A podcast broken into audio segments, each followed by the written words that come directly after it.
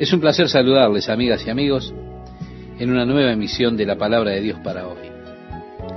Decía el profeta, clamó en mis oídos con gran voz, diciendo, los verdugos de la ciudad han llegado y cada uno trae en su mano su instrumento para destruir. Él lo escucha a Dios clamando. Ezequiel está escuchando el clamor de Dios por estos otros. Y los verdugos de la ciudad han llegado, cada uno trae en su mano su instrumento para destruir. Es que Dios está llamando a estos ángeles, que son los que traerán el juicio contra este pueblo. Y dice a continuación, y he aquí que seis varones venían del camino de la puerta de arriba que mira hacia el norte, y cada uno traía en su mano su instrumento para destruir. Y entre ellos había un varón vestido de lino. En esta compañía estaba Jesucristo.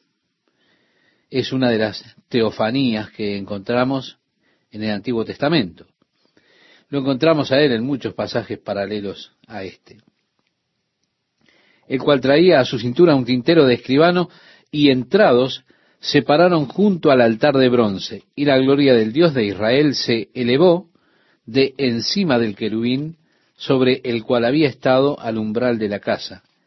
Y llamó Jehová al varón vestido de lino, que tenía a su cintura el tintero de escribano. El Espíritu de Dios, la gloria de Dios, están partiendo de Jerusalén. Ya no está en el lugar santísimo, ha sido movida al umbral de la casa de Dios. Pronto la hemos de ver moviéndose desde la puerta de oriente, luego hacia la montaña, al monte de los olivos, hacia el este, y después partiendo completamente. Y así, la gloria de Dios, los querubines están yéndose ahora. Moraban allí en el lugar santísimo del templo, pero ahora la gloria de Dios, la presencia de Dios se está yendo realmente horrendo.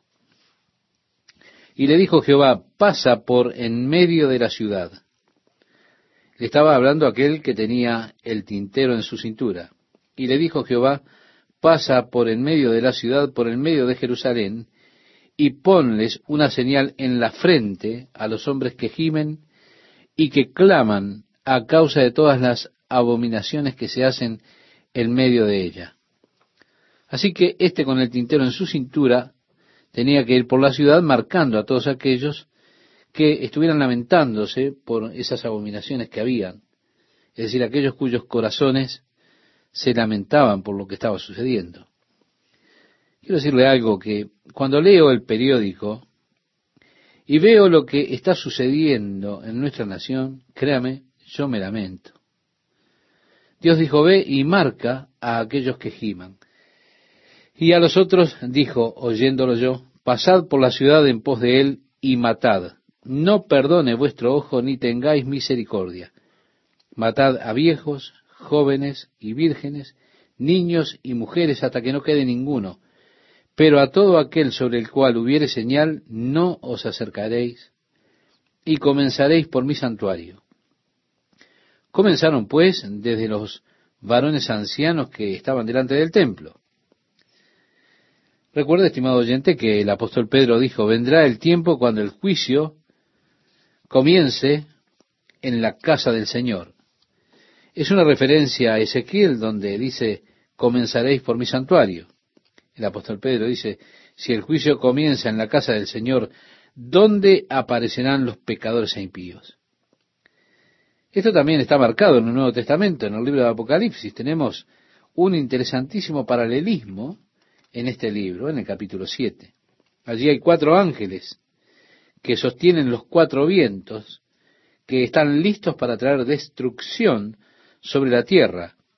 Pero hay un ángel que dice, no hagáis daño a la tierra, ni al mar, ni a los árboles, hasta que hayamos sellado en sus frentes a los siervos de nuestro Dios. Y oí el número de los sellados, ciento cuarenta y cuatro mil sellados de todas las tribus de los hijos de Israel. Vemos la preservación de Dios nuevamente allí, la preservación de un remanente, Dios tiene su remanente fiel en Jerusalén. Y dicen, márquenlos. Y cuando llegue el juicio, cuando vayan a matar, no toquen a los que están marcados. Así nuevamente Dios preserva a su remanente, como lo hace también en el libro de Apocalipsis, capítulo 7. Por eso digo, son pasajes paralelos. Y les dijo, contaminad la casa y llenad los atrios de muertos. Según la ley, si usted tocaba un cadáver, usted quedaba contaminado durante todo un día. No se le permitía entrar al templo para adorar si usted había tocado un cuerpo muerto. Pero él dice, contaminen el templo, maten a las personas en sus patios y llenen todo de contaminación. Y dijo también, salid, y salieron y mataron en la ciudad. Aconteció que cuando ellos iban matando, y quedé yo solo, me postré sobre mi rostro y clamé y dije, ah, Señor Jehová, ¿destruirás a todo el remanente de Israel derramado tu furor sobre Jerusalén? Y me dijo, la maldad de la casa de Israel y de Judá es grande sobremanera, pues la tierra está llena de sangre y la ciudad está llena de perversidad, porque han dicho, ha abandonado Jehová la tierra y Jehová no me ve. Así pues, haré yo, mi ojo no perdonará, ni tendré misericordia, haré recaer el camino de ellos sobre sus propias cabezas. Y he aquí que el varón vestido de lino, que tenía el tintero a su cintura, respondió una palabra diciendo, He hecho conforme a todo lo que me mandaste. Miré, y he aquí en la expansión que había sobre la cabeza de los querubines, como una piedra de zafiro que parecía como semejanza de un trono que se mostró sobre ellos. Vemos nuevamente, allí está la visión del trono de Dios, similar a aquella que había tenido junto al río Quebar, como se relata en el capítulo 1. Y habló al varón vestido de lino y le dijo, entra en medio de las ruedas debajo de los querubines, y llena tus manos de carbones encendidos de entre los querubines y espárcelos sobre la ciudad. Y entró a vista mío, y los querubines estaban a la mano derecha de la casa cuando este varón entró. La nube llenaba el atrio de adentro. Entonces la gloria de Jehová se elevó de encima del querubín al umbral de la puerta, y la casa fue llena de la nube, y el atrio se llenó del resplandor de la gloria de Jehová. Amable oyente, usted quizá diga, oh, qué hermoso. No, no, no. Es trágico. Es trágico porque la gloria de Dios se está yendo de ese lugar. El estruendo de las alas de los querubines se oía hasta el atrio de afuera, como la voz del Dios omnipotente cuando habla. Aconteció pues que al mandar al varón vestido de lino diciendo, toma fuego de entre las ruedas, de entre los querubines, él entró y se paró entre las ruedas y un querubín extendió su mano de en medio de los querubines al fuego que estaba entre ellos, y tomó de él y lo puso en las manos del que estaba vestido de lino, el cual lo tomó y salió. Y apareció en los querubines la figura de una mano de hombre debajo de sus alas, y miré, y he aquí cuatro ruedas junto a los querubines, junto a cada querubín una rueda. Y el aspecto de las ruedas era como de crisólito, en cuanto a su apariencia, las cuatro eran de una misma forma, como si estuviera una en medio de otra. Cuando andaban, hacia los cuatro frentes andaban. No se volvían cuando andaban, sino que al lugar a donde se volvía la primera, en pos de ella iban, ni se volvían cuando andaban. Sí, ellos son los cuatro querubines. Sus alas se tocaban entre ellas y estaban mirando hacia adentro. Así que sus movimientos son como en línea recta, sin girar sus cabezas cuando se mueven, sino cada cabeza solo sigue un movimiento en línea recta. Y agrega, y todo su cuerpo, sus espaldas, sus manos, sus alas y las ruedas estaban llenas de ojos alrededor en sus cuatro ruedas. A las ruedas, oyéndolo yo, se les gritaba, rueda, y cada uno tenía cuatro caras.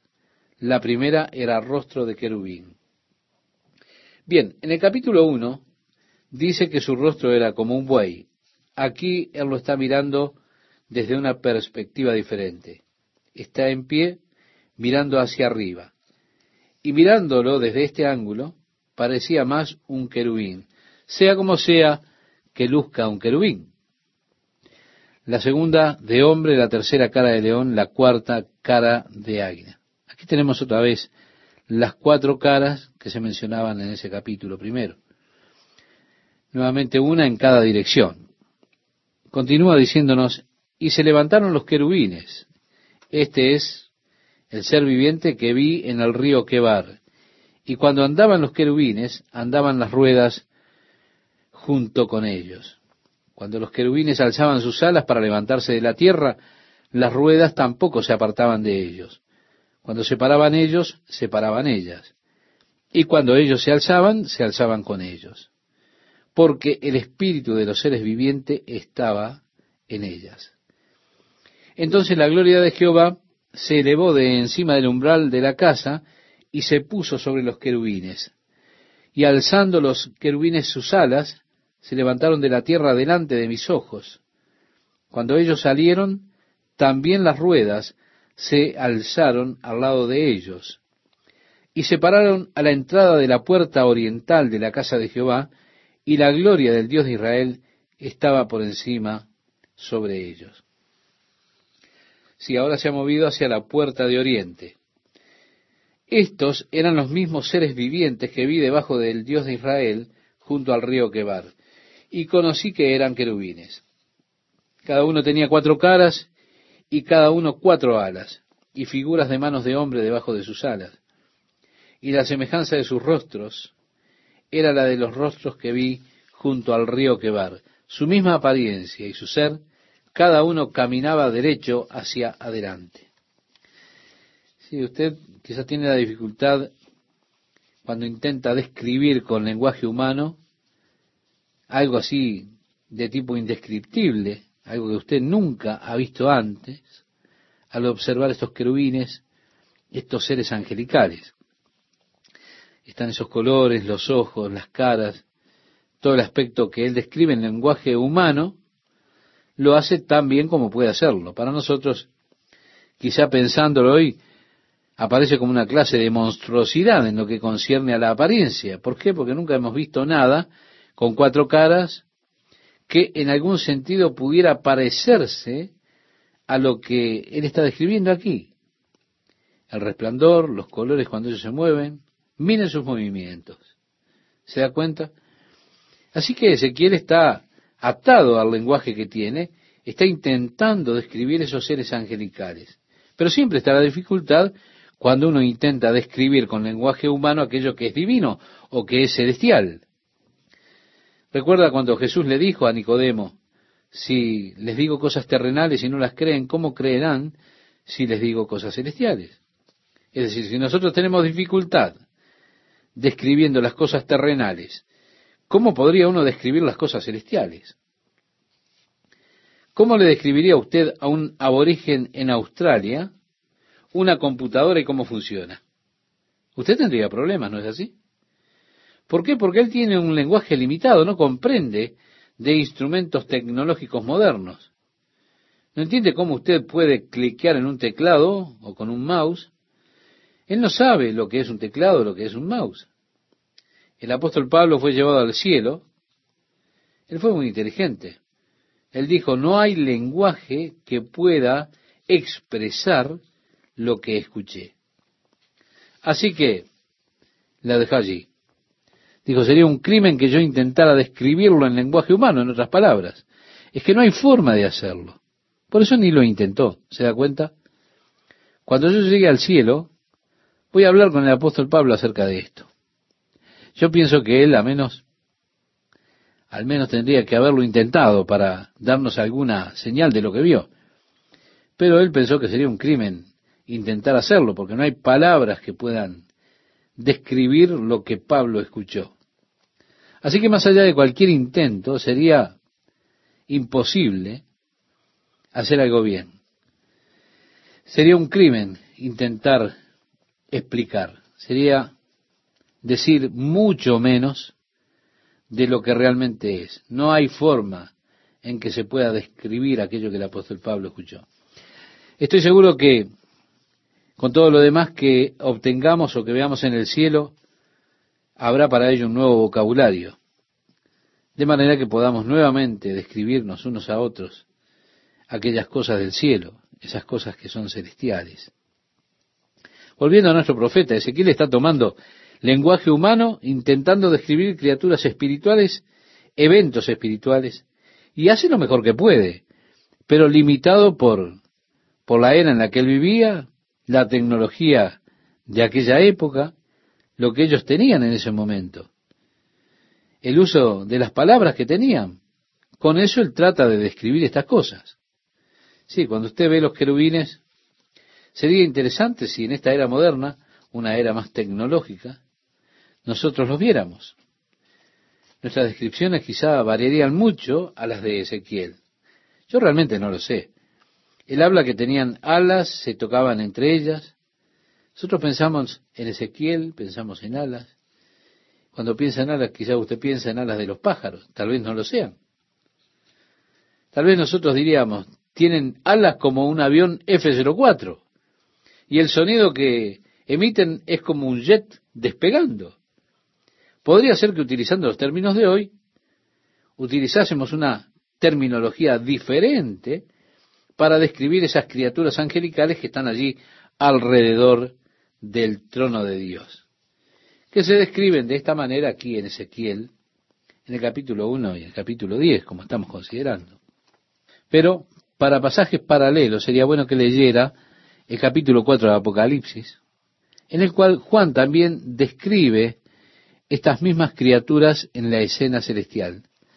Sería bueno que usted se familiarizara a usted mismo con ellas, porque cuando Juan llega al cielo, lo primero que atrae su atención es el trono de Dios y los querubines que están alrededor del trono de Dios y la actividad que hay allí.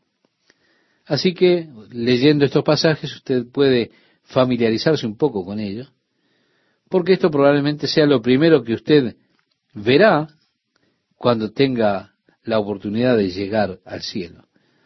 Si usted no está un poco familiarizado con esto, usted andará por allí con su boca abierta, observando como alguien que no ha hecho bien los deberes. Por eso sería bueno que se interesara en lo que dice la palabra de Dios acerca de pasajes paralelos a este. Es interesante lo que esperamos con ansia cuando un día dejemos este plano tridimensional o vida tridimensional y entremos a la dimensión espiritual, donde también veremos el mundo real, no este mundo temporal que es un mundo de falacia, de fantasía acerca de nosotros, no, no, sino cuando veamos el mundo eternal, el reino de Dios. Estimado oyente, yo estoy tan feliz de conocer al Señor, de saber el resultado, porque Dios nos lo ha dado a nosotros ya hace mucho tiempo. Como cristianos, estemos alerta. Mantengamos nuestros ojos puestos en el Señor, o que siempre nuestros ojos miren hacia arriba, porque nuestra redención está muy, muy cerca. Que Dios esté con usted y lo bendiga en esta semana que le fortalezca al aumentar los días malos que son en este mundo cada vez peores, tiempos peligrosos que han venido debido a los locos placeres de los hombres. O que el Señor establezca su vida en Cristo y que su fe crezca, que crezca su amor y su devoción por las cosas de Dios, por las cosas del Espíritu. Es mi oración a Dios por usted en el nombre de Jesús. ¿Qué tal amigos? ¿Cómo están? Ezequiel, el profeta, está ahora en Babilonia durante el tiempo que él pronuncia las profecías. Pero el Espíritu de Dios lo trasladó de regreso de Babilonia. Allí él ve cosas que suceden en Jerusalén. Como trasfondo, vemos algunos judíos celotes que aún están allí en Jerusalén, que se han rebelado contra el rey Nabucodonosor y están pensando que tendrán éxito en esta acción de rebelión. Por otra parte, hay falsos profetas en Jerusalén que alientan a las personas a rebelarse, diciéndoles que ellos habrían de sacar a Nabucodonosor. Jeremías en Jerusalén dice, no escuchen a los falsos profetas. Ellos les dicen mentiras en el nombre del Señor. Mejor es que se rindan a los babilonios, porque si intentan resistirlos, van a ser asesinados por la espada, o si no sufrirán la pestilencia y el hambre. Por eso ríndanse a Nabucodonosor. Por eso Jeremías fue acusado de traidor y fue puesto en prisión por el rey Sedequías. Ellos habían enviado mensajeros, los falsos profetas. Los enviaron a aquellos que estaban en Babilonia y le decían, resistan, esto no será por mucho tiempo, nosotros hemos de derrotar a los babilonios y ustedes van a poder regresar a Jerusalén. Podrán vivir en paz en Jerusalén. Así que no construyan casas aquí en Babilonia. Esperen. La liberación viene pronto. Ahora el profeta Ezequiel está allí en Babilonia diciendo a los judíos, establezcanse aquí, construyan casa.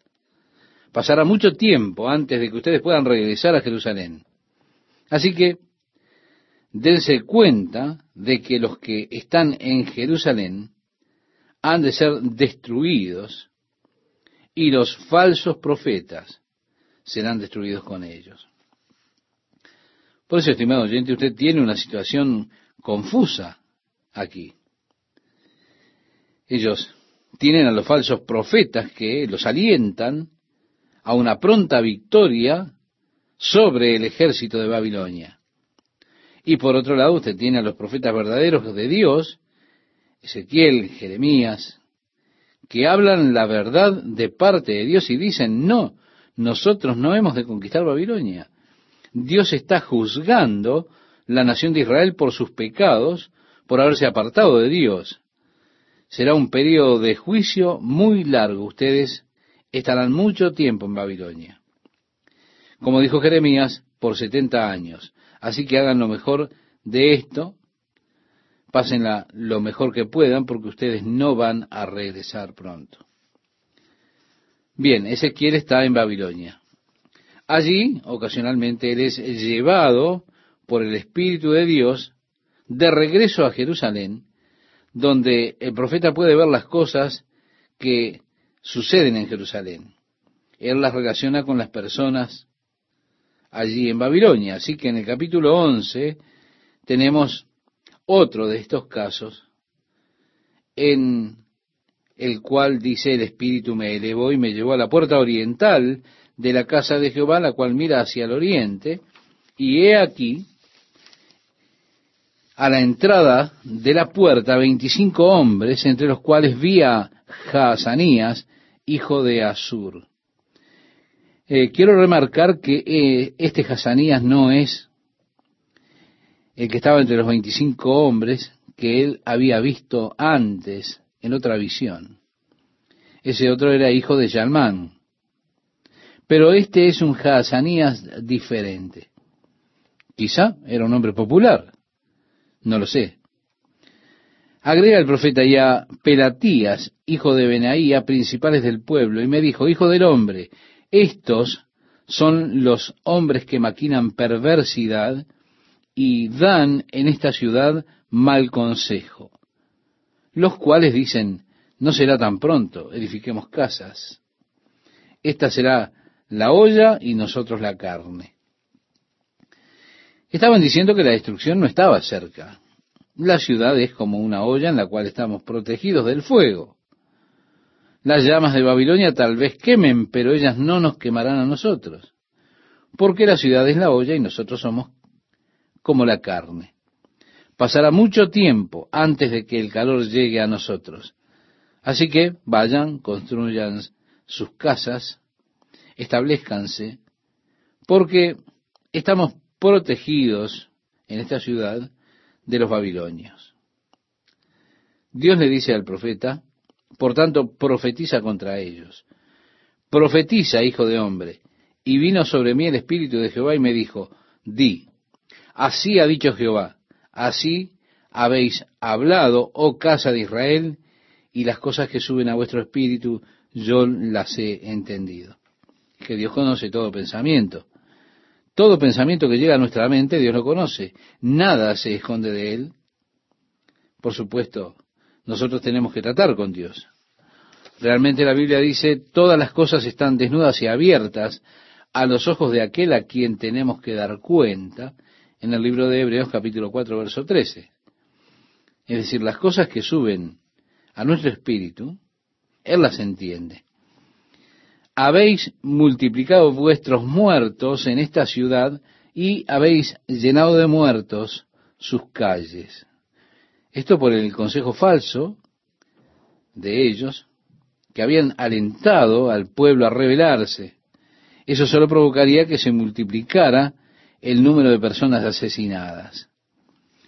Como Jeremías les estaba diciendo a ellos, arrepiéntanse y podrán vivir. Ellos serán misericordiosos con ustedes si ustedes se rinden. Los llevarán a Babilonia, les darán un buen lugar para vivir y demás, pero ríndanse a ellos, no resistan. Ahora, los otros hombres con sus falsas profecías están alentándolas a que resistan y solo estaban multiplicando de esa forma el número de personas que habrían de morir. De allí que el verso 7 dice, por tanto, así ha dicho Jehová el Señor, vuestros muertos que habéis puesto en medio de ellas, ellos son la carne y ella es la olla. Mas yo os sacaré a vosotros de en medio de ella. Así que las personas que ya habían muerto, ellos eran los únicos que estarían protegidos del fuego de Babilonia. Ellos eran la carne, ellos serían quienes estarían protegidos, pero ustedes serán llevados cautivos, serán expulsados de esa ciudad. Espada habéis temido, continúa diciendo el profeta, y espada traeré sobre vosotros, dice Jehová el Señor y os sacaré de en medio de ella, y os entregaré en manos de extraños, y haré juicios entre vosotros. A espada caeréis, en los límites de Israel os juzgaré, y sabréis que yo soy Jehová. Estimado oyente, qué profecía más interesante tenemos aquí. En los límites de Israel os juzgaré. Cuando el ejército de Babilonia fue contra Jerusalén y la conquistó, Nabucodonosor, que era el rey, se quedó en la ciudad de Ribla, que es uno de los límites de Israel. Ellos llevaron al pueblo a Nabucodonosor en Ribla, donde él los juzgó. Si usted recuerda, Sedequías fue capturado y fue llevado a Nabucodonosor allí en Ribla. Y Nabucodonosor mató a sus hijos delante de sus ojos y luego le quitó los ojos y lo llevó cautivo a Babilonia. Por eso decimos, es una profecía fascinante de Ezequiel que está allí en Babilonia, realmente sin saber qué habría de suceder excepto porque el Espíritu de Dios, al llevarlo y mostrarle estas cosas, predice el hecho de que ellos habrían de ser juzgados en los límites de Israel, lo cual de hecho aconteció. Ya en el verso 11 dice, la ciudad no os será por olla. Es decir, no será una protección para ustedes.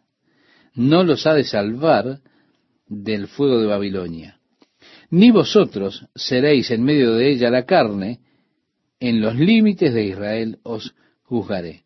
Lo repite nuevamente, y de esa forma fue que aconteció. Y sabréis que yo soy Jehová porque no habéis andado en mis estatutos.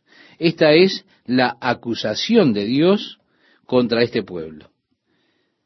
Porque ellos no habían andado en los estatutos de Dios ni habéis obedecido mis decretos, dice Dios, sino según las costumbres de las naciones que os rodean habéis hecho.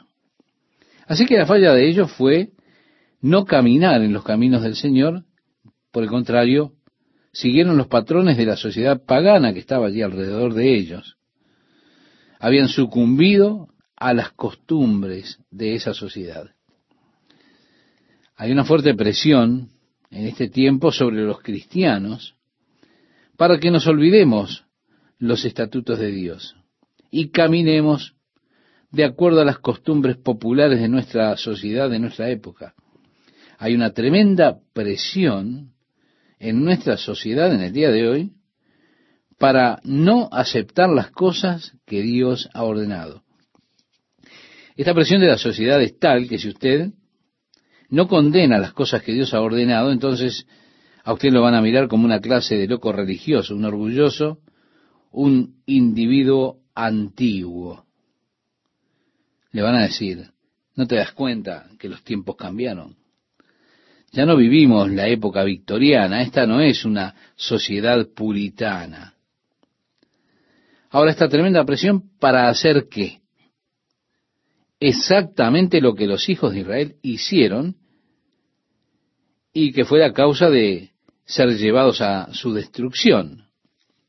Olvidar los mandamientos, los estatutos, los juicios de Dios y comenzar entonces a vivir como las personas paganas que están a su alrededor. Pero nosotros no nos atrevemos, pues nosotros de seguro, así como Dios juzgó a la nación de Israel, sabemos entonces que si hacemos esas cosas, Él nos juzgará a nosotros si nosotros hacemos lo mismo.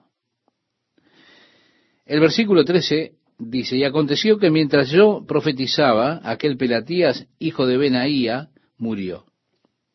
Mientras él les profetizaba, este hombre moría. Ahora, podemos decir, qué predicación poderosa. Continúa diciendo el profeta, entonces me postré rostro a tierra. Es que Ezequiel no se esperaba esto. Por eso no impactó y se postró rostro a la tierra. Y agrega, y clamé con gran voz y dije, ah, Señor Jehová, ¿destruirás del todo al remanente de Israel? Es decir, ¿los vas a eliminar a todos, Señor? Y vino a mí palabra de Jehová diciendo, Hijo de hombre, tus hermanos, tus hermanos, los hombres de tu parentesco y toda la casa de Israel, toda ella son aquellos a quienes dijeron los moradores de Jerusalén, alejaos de Jehová, a nosotros es dada la tierra en posesión. Le están diciendo, esta tierra es nuestra. Nosotros no vamos a ser derrotados, no vamos a caer en manos de ellos. Por tanto, di, así ha dicho Jehová el Señor, aunque les he arrojado lejos entre las naciones, y les he esparcido por las tierras, con todo eso, les seré por un pequeño santuario en las tierras a donde lleguen. Dios estaba diciendo, yo estaré con ellos en las tierras a donde sean llevados. Seré para ellos un pequeño santuario allí. Sí, Dios preservará a su pueblo a pesar de que ellos serían esparcidos por todo el mundo.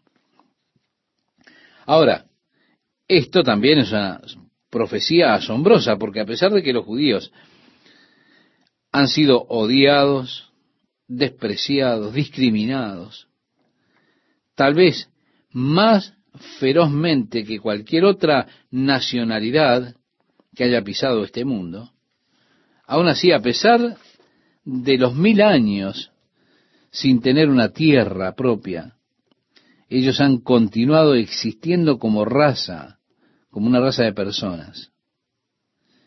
Esto es un milagro divino, porque no ha existido ningún otro grupo étnico en la historia del hombre que fuera capaz de permanecer con identidad nacional por más de cinco generaciones sin tener una tierra en posesión. Si ellos no tienen una nación que ellos puedan decir, esta es nuestra tierra, sí, ellos han perdido su identidad étnica nacional en cinco generaciones.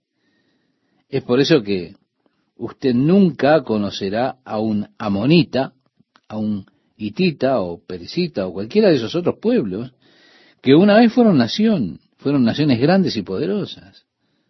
¿Por qué? Por lo que decíamos, sin una tierra natal, sin una tierra propia, se pierde la identidad de la étnica nacional. Aún así el judío permanece. ¿Por qué? Porque Dios les ha hecho, o Dios ha sido para ellos, un pequeño santuario.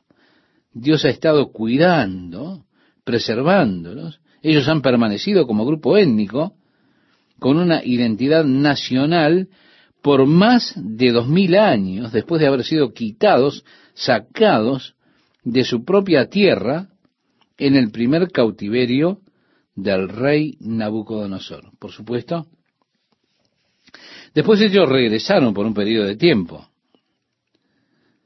Ahora, luego, desde el año 70 después de Cristo, definitivamente fueron expulsados de su tierra.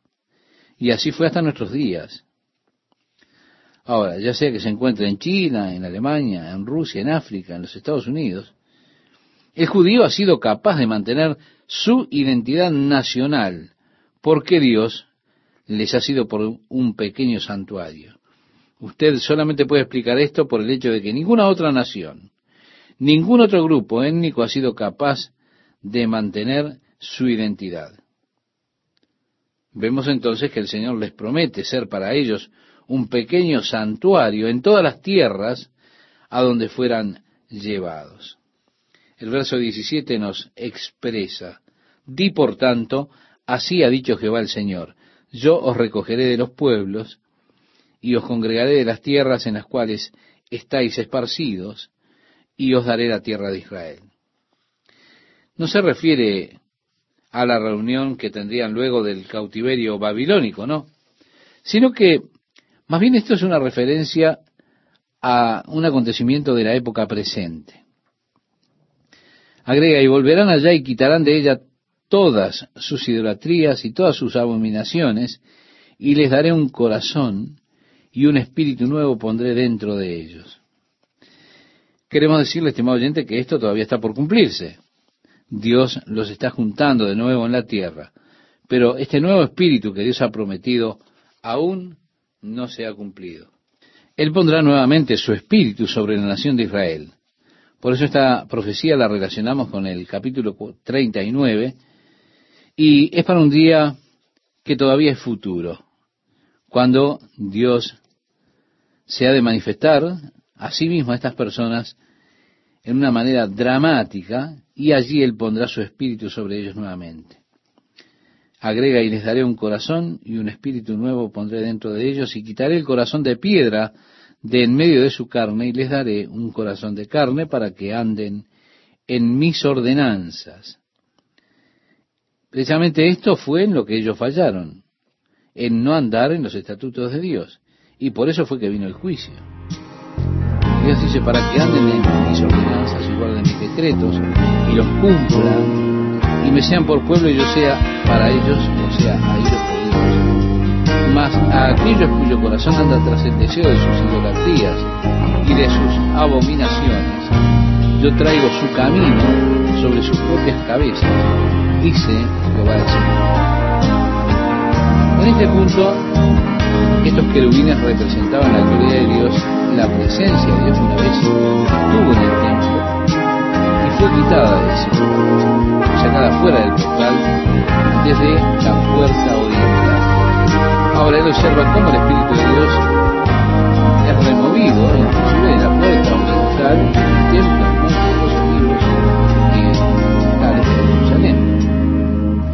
Después, dice el profeta, alzaron los querubines sus alas y las ruedas en pos de ellos, y la gloria del Dios de Israel estaba sobre ellos. Y la gloria de Jehová se elevó de en medio de la ciudad y se puso sobre el monte que está al oriente de la ciudad. Luego me levantó el espíritu y me volvió a llevar en visión del espíritu de Dios a la tierra de los caldeos, a los cautivos. Y se fue de mí la visión que había visto. Y hablé a los cautivos todas las cosas que Jehová me había mostrado. Así que vemos que él fue llevado por el Espíritu de Dios tuvo estas experiencias interesantes, después es llevado de vuelta y comparte con las personas que estaban alrededor allí la visión que Dios le había dado. Interesante, la gloria del Señor El último lugar donde la vemos es allí en el monte al este de Jerusalén. Fue precisamente en esta misma montaña desde la cual Jesús ascendió a la gloria. Fue en ese lugar por el cual Jesús hizo su entrada triunfal a Jerusalén como el rey, como el Mesías, cumpliendo la profecía de Zacarías, que decía, alégrate mucho, hija de Sión, da voces de júbilo, hija de Jerusalén, he aquí tu rey vendrá a ti, justo y salvador, humilde, y cabalgando sobre un asno, sobre un pollino hijo de asna. Es sobre este mismo monte que Jesús ha de regresar, como dijo el profeta Zacarías, y se afirmarán sus pies en aquel día sobre el monte de los olivos, que está enfrente de Jerusalén al oriente, y el monte de los olivos se partirá por en medio. Allí mismo fue donde ellos vieron la gloria del Señor partiendo desde el monte allí al oriente. Fue allí donde la gloria de Dios, o será allí donde la gloria de Dios vendrá en la persona de Jesucristo nuevamente, así como Él fue a Jerusalén. La gloria de la presencia de Dios, una vez más, estará regresando a la tierra y veremos esa hermosa restauración de Dios en el glorioso reino de Dios que vendrá. Es un gusto para mí estar con ustedes una vez más, estimados amigos. Reiterando algún concepto de la audición anterior, vemos qué interesante es el hecho de que la gloria del Señor, el último lugar en el cual lo vemos ubicado, es en el monte al oriente de Jerusalén. Porque fue precisamente en esa montaña en la cual Jesús ascendió a la gloria delante de más de 500. Fue en esa montaña que Jesús hizo su entrada a Jerusalén como rey, como Mesías, en lo que es conocido como el Domingo de Ramos, cumpliendo la profecía de Zacarías, que decía, alégrate mucho, hija de Sión, da voces de júbilo, hija de Jerusalén. He aquí tu rey vendrá a ti justo y salvador, humilde, y cabalgando sobre un asno, sobre un pollino, hijo de Ana. Y es sobre ese mismo monte, o a ese mismo monte, al cual Jesús ha de regresar. También el profeta Zacarías en el capítulo 14, versículo 4 dice, y se afirmarán sus pies en aquel día sobre el monte de los olivos, que está enfrente de Jerusalén al oriente, y el monte de los olivos se partirá por el medio. Justo allí fue donde él vio la gloria del Señor partiendo desde ese monte que está al oriente de Jerusalén. Allí es donde la gloria de Dios en la persona de Jesucristo volverá y una vez más se verá cuando Él venga a Jerusalén la gloria de la presencia de Dios regresando a la tierra en aquella hermosa restauración de Dios, en aquel glorioso reino de Dios que ha de venir.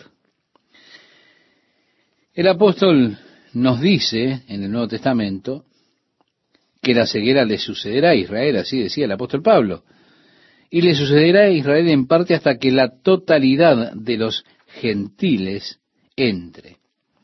El Espíritu de Dios en el tiempo actual está obrando primeramente entre la nación de los gentiles. En medio de usted mismo, estimado oyente, que ha sido llamado por Dios en realidad.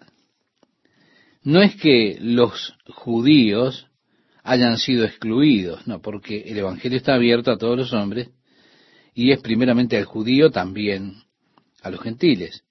Ahora, parece haber una ceguera nacional en Israel en cuanto a la persona de Jesucristo. Y es realmente interesante. Yo he hablado con algunos de los eh, eruditos judíos de las escrituras, eruditos de las escrituras. Usted se pregunta, cuando ellos conocen las escrituras tan bien, ¿por qué será que ellos no ven que Jesús es realmente el Mesías prometido? Usted se pregunta, ¿cómo es que ellos pueden justificar las profecías de Daniel capítulo 9 Isaías capítulo 53, el Salmo 22, los capítulos 11 y 12 del profeta Zacarías y tantas profecías más, tantas escrituras más. Uno se pregunta, ¿cómo es que ellos no ven la verdad acerca de que Jesús es realmente el Mesías prometido? Hay una sola explicación, es la que da el apóstol Pablo. Y el hecho es que hay una ceguera que tiene el pueblo de Israel. Hace un par de años, cuando estábamos en Israel, yo estaba hablando en un congreso en el cual los cristianos de todo el mundo buscábamos demostrarle a Israel nuestro apoyo para ellos como pueblo. Recibí una carta de un rabino en Jerusalén.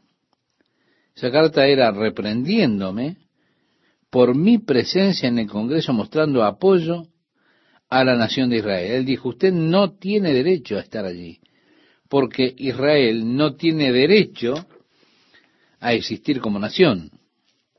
Ese mismo rabino envió una carta al rey Hussein en Jordania y pidió al rey de Jordania anexar Measharim a Jordania, porque ellos no querían tener nada que ver con el moderno Estado de Israel. Ellos dijeron, Israel no tiene derecho a ser un Estado y usted como ministro no tiene derecho a estar aquí apoyando a la nación de Israel. Yo había estado dando testimonio por un tiempo a esas personas que conocían bastante bien las escrituras. Les mostré la carta y dije, mire lo que uno de sus rabinos me envió. Bueno, ellos leyeron la carta y quedaron horrorizados porque ellos apreciaban el hecho de que yo amaba a Israel y apoyáramos a Israel. Me dijeron, no hagas caso de eso, Jack. Ellos son un puñado de religiosos locos, son radicales, no saben de lo que están hablando. Yo les dije, pero ellos son rabinos. Ya, no, no hace la diferencia, ellos son locos. Así que no les prestes atención a ellos. Entonces les dije, ¿alguna vez se detuvieron a pensar que aquellos rabinos que rechazaron a Jesús como Mesías, tal vez eran como estos, unos fanáticos religiosos, y que Jesús era de hecho el Mesías, pero estos fanáticos religiosos lo rechazaron a él, y ahora están ustedes aquí, dos mil años después, con toda una evidencia tremenda de las escrituras y a pesar de eso siguen a los locos religiosos de aquellos días, se quedaron sin respuesta. Seguramente si cualquiera mirando la evidencia de la profecía y la vida de Jesucristo, tiene que concluir que si Jesús no era el Mesías, nunca más habrá un Mesías. Sería imposible para cualquier hombre venir en este tiempo y probar que pertenece al linaje de David. Porque nadie tiene su genealogía. Nadie puede trazar su genealogía hasta David. Bien, Dios cambiará los corazones. Este duro corazón, decía el profeta, se volverá un corazón de carne. Una cosa acerca del pueblo judío es que ellos son un pueblo muy dinámico, son muy animados. A ellos les gusta mucho cantar, mostrar sus sentimientos con danzas, con canciones. Muchas veces allí los choferes y los guías se juntan, se sientan en una mesa, alrededor de la mesa allí comienzan a cantar sus canciones típicas judías y se meten realmente en eso. Las danzas, ellos se levantan, comienzan a danzar alrededor por allí cantando. Sí, tienen mucha diversión porque son muy dinámicos y es muy emocionante tenerlos a ellos alrededor de uno. Yo casi no puedo esperar a que ellos se vuelvan a Jesucristo, con toda esa emoción, con toda esa expresión que ellos tienen cuando descubran realmente al verdadero Mesías. Será un día glorioso cuando sus corazones de piedra sean reemplazados. Sí, Dios hará un trasplante de corazón y les colocará un corazón tierno, corazón de carne. ¿Para qué? Para que anden en mis ordenanzas, dice el versículo 20. Se da cuenta, aquí es donde ellos fallaron. Por eso fue que vino el juicio. Para que guarden mis decretos y los cumplan, y me sean por pueblo, y yo sea a ellos por Dios. Mas a aquellos cuyo corazón anda tras el deseo de sus idolatrías y de sus abominaciones, yo traigo su camino sobre sus propias cabezas, dice Jehová el Señor. A esta altura los querubines estaban representando la gloria de Dios, la presencia de Dios, que estuvo una vez en el templo, pero fue removida del templo fuera del patio, desde el patio a la puerta de Oriente, los vemos allí. Ahora, el profeta estaba observando cómo fue que la gloria de Dios fue removida desde la puerta oriental del templo al monte de los olivos, al oriente de Jerusalén. El versículo 22 dice, después alzaron los querubines sus alas y las ruedas en pos de ellos, y la gloria del Dios de Israel estaba sobre ellos. Y la gloria de Jehová se elevó de en medio de la ciudad y se puso sobre el monte que está al oriente de la ciudad. Luego me levantó el Espíritu y me volvió a llevar en visión del Espíritu de Dios a la tierra de los caldeos, a los cautivos. Y se fue de mí la visión que había visto. Hablé a los cautivos todas las cosas que Jehová me había mostrado.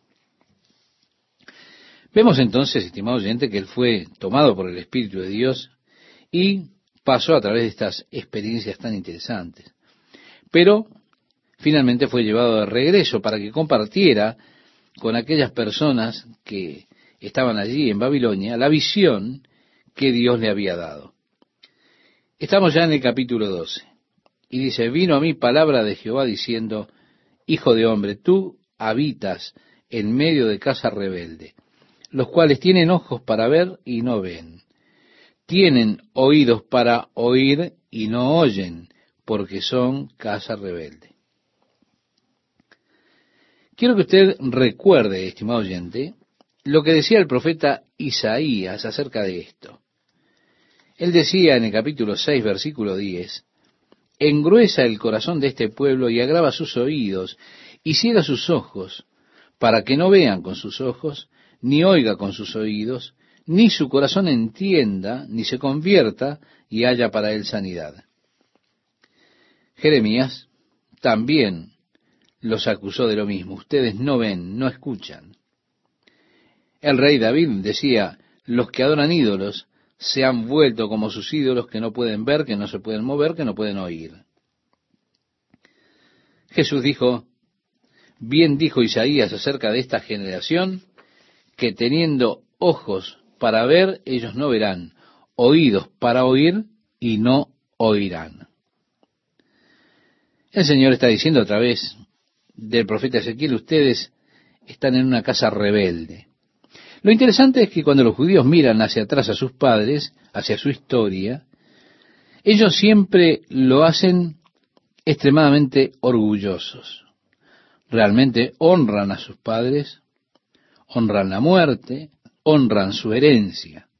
Es por eso que Esteban, en el Nuevo Testamento, en el libro de los Hechos capítulo 7, se metió en problemas porque Esteban estaba allí de pie delante del Sanedrín y empezó a repasarle la historia a ellos, diciéndole todo lo que Dios había hecho, relatándoles la historia ilustre de sus padres.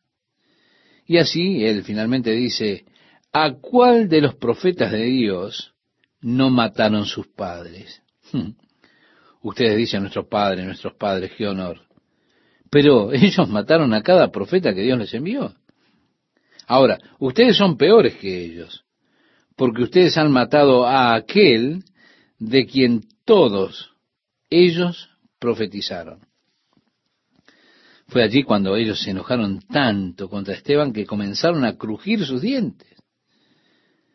Allí juntaron piedras y comenzaron a lanzárselas, tanto que lo apedrearon hasta que lo mataron el apóstol Pablo estaba allí cuidando la ropa de aquellos y alentándolos para que mataran a Esteban. Volviendo a nuestro pasaje, Dios está aquí diciéndole al profeta Ezequiel, mira, tú estás en medio de un pueblo rebelde, ellos tienen ojos pero no verán, oídos pero ellos no oirán porque son rebeldes. Por tanto, tú, hijo de hombre, prepárate en seres de marcha y parte de día delante de sus ojos y te pasarás de tu lugar a otro lugar a vista de ellos, por si tal vez atiende, porque son casa rebelde. Sí, le está diciendo ellos son rebeldes. Ellos creen que han de regresar de su cautiverio. ¿Por qué? Porque ellos están escuchando o escucharon a los falsos profetas. Pero tú solamente mueves tus cosas de un lugar a otro. Tomas tus cosas, solo toma tu valija y ve allí por los alrededores, porque tal vez ellos escuchen a pesar de que son rebeldes. Y sacarás tus enseres de día delante de sus ojos como enseres de cautiverio, mas tú saldrás por la tarde a vista de ellos como quien sale en cautiverio. Delante de sus ojos te abrirás paso por entre la pared y saldrás por ella. Delante de sus ojos los llevarás sobre tus hombros. De noche los sacarás. Cubrirás tu rostro y no mirarás la tierra, porque por señal te he dado a la casa de Israel. Es decir, sería un mensaje ilustrado. Él le dijo a Ezequiel, tú llevarás este mensaje a la casa de Israel. Así que empaca tu maleta, haz un agujero en el muro, sal por él, los llevarás en tus hombros, caminarás de un lugar a otro, es decir, múdate de tu casa. El profeta dice, yo hice así como me fue mandado, saqué mis enseres de día, como enseres de cautiverio, y a la tarde me abrí paso por entre la pared con mi propia mano, salí de noche y los llevé sobre los hombros a vista de ellos, y vino a mí palabra de Jehová por la mañana diciendo, Hijo de hombre, ¿no te ha dicho la casa de Israel, aquella casa rebelde, qué haces? Bueno, el propósito era este precisamente, crear la necesidad de preguntar. Haciendo esto, él no estaba diciendo nada. Allí andaba cubriendo su cabeza, llevando sus cosas. Luego de haber hecho un agujero en la pared por el cual atravesar este muro, para que dijeran, ¿qué estás haciendo? Dios le dice al profeta, diles, así ha dicho Jehová el Señor. Esta profecía se refiere al príncipe en Jerusalén y a toda la casa de Israel que está en medio de ella. Diles, yo soy vuestra señal, como yo hice, así se hará con vosotros. Partiréis al destierro en cautividad. Ahora, lo que me vieron hacer es lo que ha de sucederle a los príncipes de Jerusalén. Ellos también cavarán un agujero en el muro e intentarán escapar con sus cosas. El versículo 12 nos dice, y al príncipe que está en medio de ellos llevarán a cuestas de noche y saldrán. Por la pared abrirán paso para sacarlo por ella. Cubrirá su rostro para no ver con sus ojos la tierra. Mas yo extenderé mi red sobre él y caerá preso en mi trampa y haré llevarlo a Babilonia, a tierra de caldeos, pero no la verá y allá morirá. Esta es una profecía de lo más interesante acerca del rey Ezequías. En la noche, él habría de hacer un agujero en el muro intentando escapar, pero habría de caer en la trampa, en la red, y sería llevado a Babilonia, aunque él no vería Babilonia. Nosotros tenemos el registro de las escrituras acerca de que Ezequías una noche intentó escapar de Jerusalén, del sitio que había hecho el ejército de Babilonia, él llegó a las llanuras cerca de Jericó y allí los caldeos lo atraparon. Lo llevaron a Nabucodonosor en Ribla. Nabucodonosor allí tomó a sus hijos que intentaron escapar con él y los mató frente a Sedequías. Y después él le quitó los ojos a Sedequías y fue llevado así, ciego, a Babilonia. Tal cual como lo había profetizado Ezequiel. Así sucedió. Él fue a Babilonia, pero nunca vio Babilonia. ¿Por qué? Porque le habían quitado los ojos. Nuevamente vemos la maravillosa palabra profética de Dios. Cuando Dios habla de eventos y aquellos siervos de Dios hablan de eventos, sería imposible hacer esto con tanta exactitud a menos que ellos estuvieran hablando inspirados por el Espíritu Santo. El versículo 14 nos dice, y a todos los que estuvieren alrededor de él para ayudarle, y a todas sus tropas, esparciré a todos los vientos, y desenvainaré espada en pos de ellos, y sabrán que yo soy Jehová, cuando los esparciere entre las naciones y los dispersare por la tierra. Y haré que unos pocos de ellos escapen de la espada, del hambre y de la peste, para que cuenten todas sus abominaciones entre las naciones a donde llegaren, y sabrán que yo soy Jehová. Dios nuevamente prometiendo dejar un remanente de ellos. Pero, como sabemos, ellos serían, la mayoría de ellos serían asesinados. Ya en el versículo 17 leemos, vino mi palabra de Jehová diciendo, Hijo de hombre, come tu pan con temblor y bebe tu agua con estremecimiento y con ansiedad. En otras palabras, bebe solo un poco, es decir, mide tus tragos, bebe con cuidado y estremécete al comer tu pan, bebe tu agua como si tuvieras miedo, y di al pueblo de la tierra, estos profetas debieron ser personas extremadamente pintorescas, que Dios está buscando llamar la atención del pueblo. Ahora, ellos ya no escuchaban más a Dios.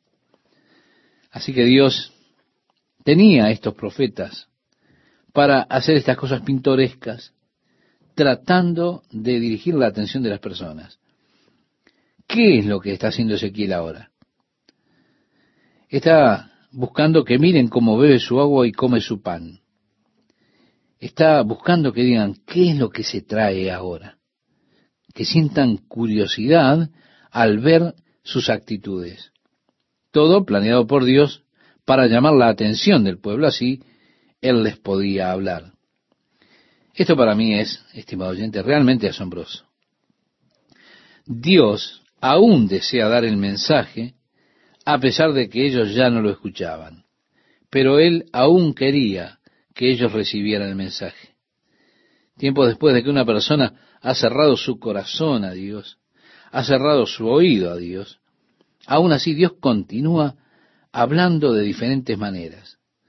Si usted no quiere escuchar directamente a Dios, entonces Dios tratará de hablarle a usted sutilmente a través de las cosas que hay a su alrededor, circunstancias, eventos, porque Dios quiere llevarle su mensaje a usted de una forma o de otra.